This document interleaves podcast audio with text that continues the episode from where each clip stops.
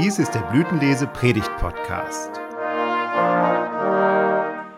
Details zum Thema dieser Folge und wer für sie redet, finden Sie in der dazugehörigen Beschreibung. Der Herr segne alles Reden und Hören. Liebe Gottes und die Gemeinschaft des Heiligen Geistes sei mit euch allen. Hört mir zu, ihr Inseln, und ihr Völker in der Ferne, merkt auf.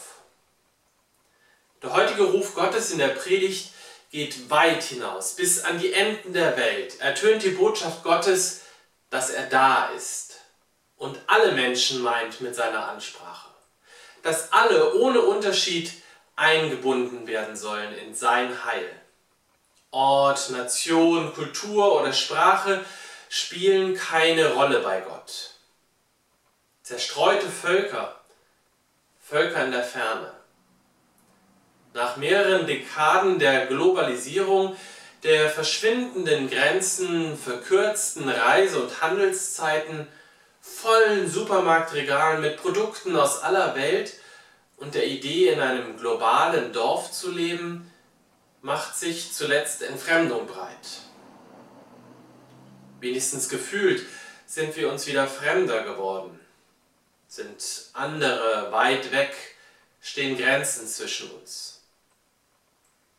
Es herrscht wieder Krieg in Europa. Die alten und neuen Supermächte formieren sich wieder zu Gegnerblöcken. Ganz so schlimm sieht es, Gott sei Dank, kirchlich nicht bei uns aus.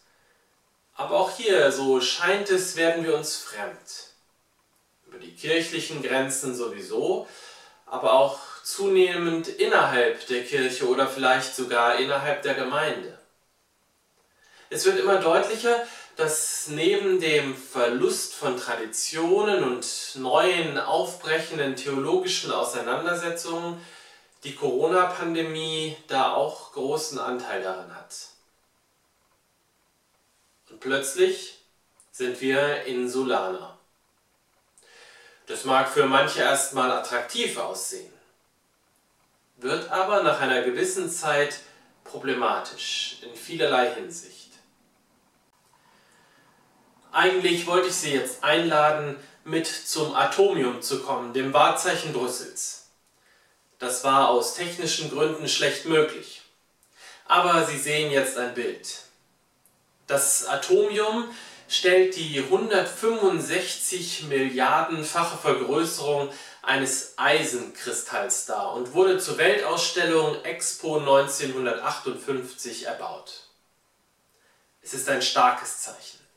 Die einzelnen Atome, die Kugeln, wären allein dem Treiben der Umwelt ausgeliefert.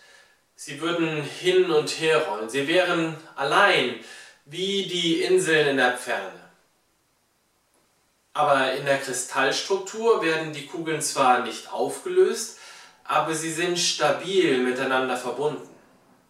Die Struktur ist fest und stark, kann Gefahren von außen widerstehen, es kann mit ihr gebaut werden, ein Kristall kann glänzen. In jeder dieser 18 Meter durchmessenden Kugeln ist etwas anderes untergebracht. Es finden sich dort Ausstellungsflächen, eine Aussichtsplattform ganz oben für über die ganze Stadt und weite Umgebung.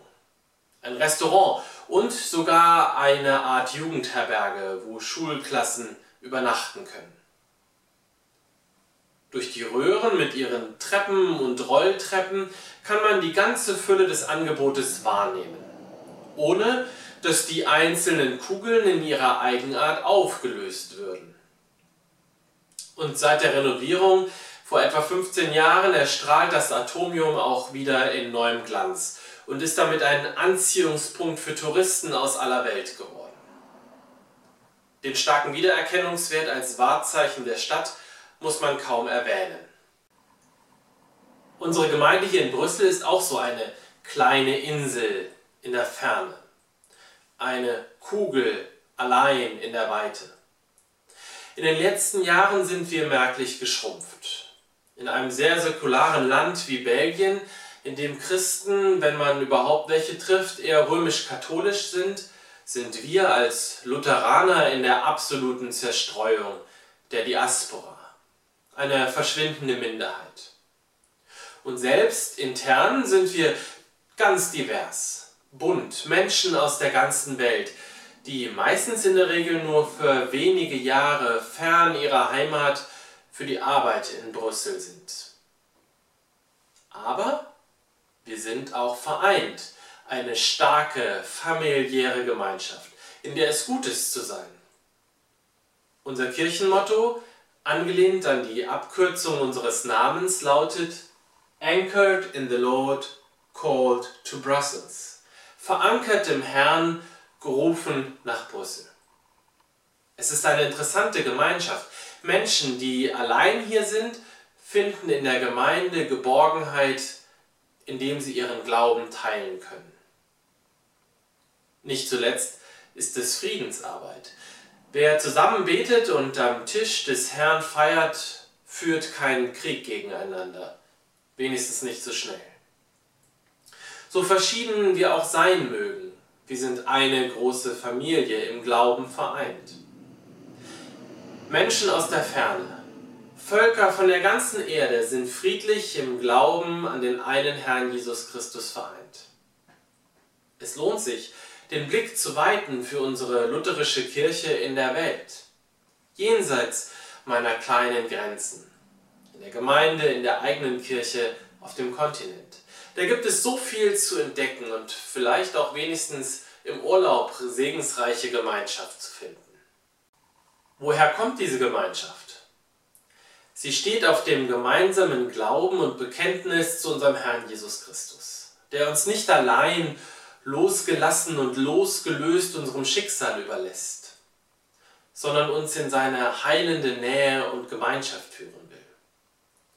Und in dieser Gemeinschaft mit ihm sind wir eben auch untereinander segensreich vereint.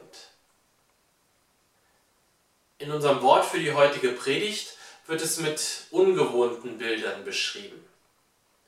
Gott nutzt seinen Knecht, ausgestattet wie mit scharfem Schwert und spitzem Pfeil.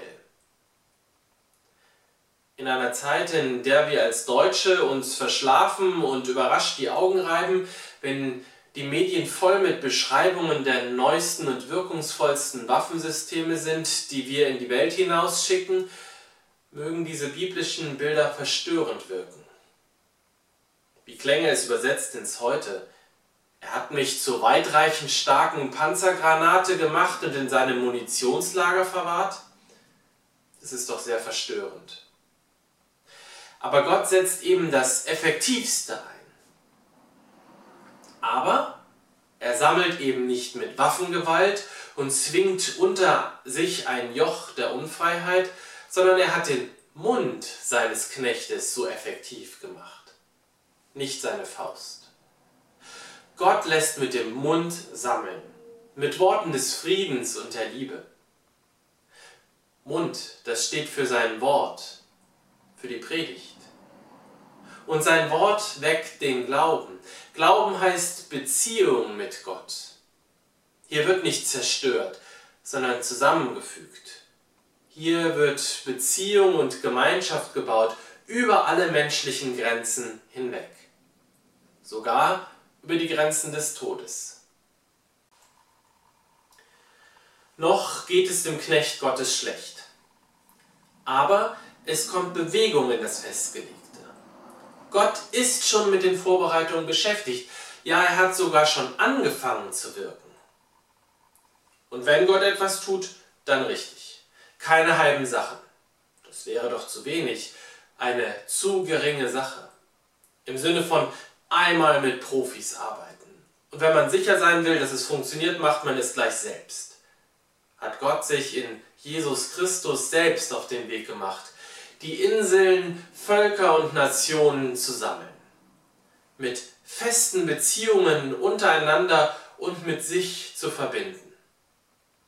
Wir sind eingeladen, diesem Ruf aus seinem Munde auch zu folgen. Eigene Grenzen mit Gottes Hilfe zu überwinden. Ja, sogar die Welt als Ganzes zu überwinden und hinter uns zu lassen. Wir müssen uns an nichts klammern, das zugrunde geht. Denn in unserem Herrn Jesus Christus, dem Licht der Völker, in dem es keinen Unterschied mehr von Volk, Nation, Kultur, Geschlecht, Wohlstand, Bildung oder was auch immer gibt, herrscht Einheit und Frieden und Hoffnung, ohne dass wir in unserem Eigensein aufgelöst werden. Wir bleiben, wer wir sind, Individuen, aber eben nicht alleingelassen, auf uns selbst zurückgeworfen. In diesem Glauben sind wir jetzt schon vereint, über alle Grenzen dieser Erde hinweg. Lasst uns Gott deshalb loben für seinen rettenden Ruf.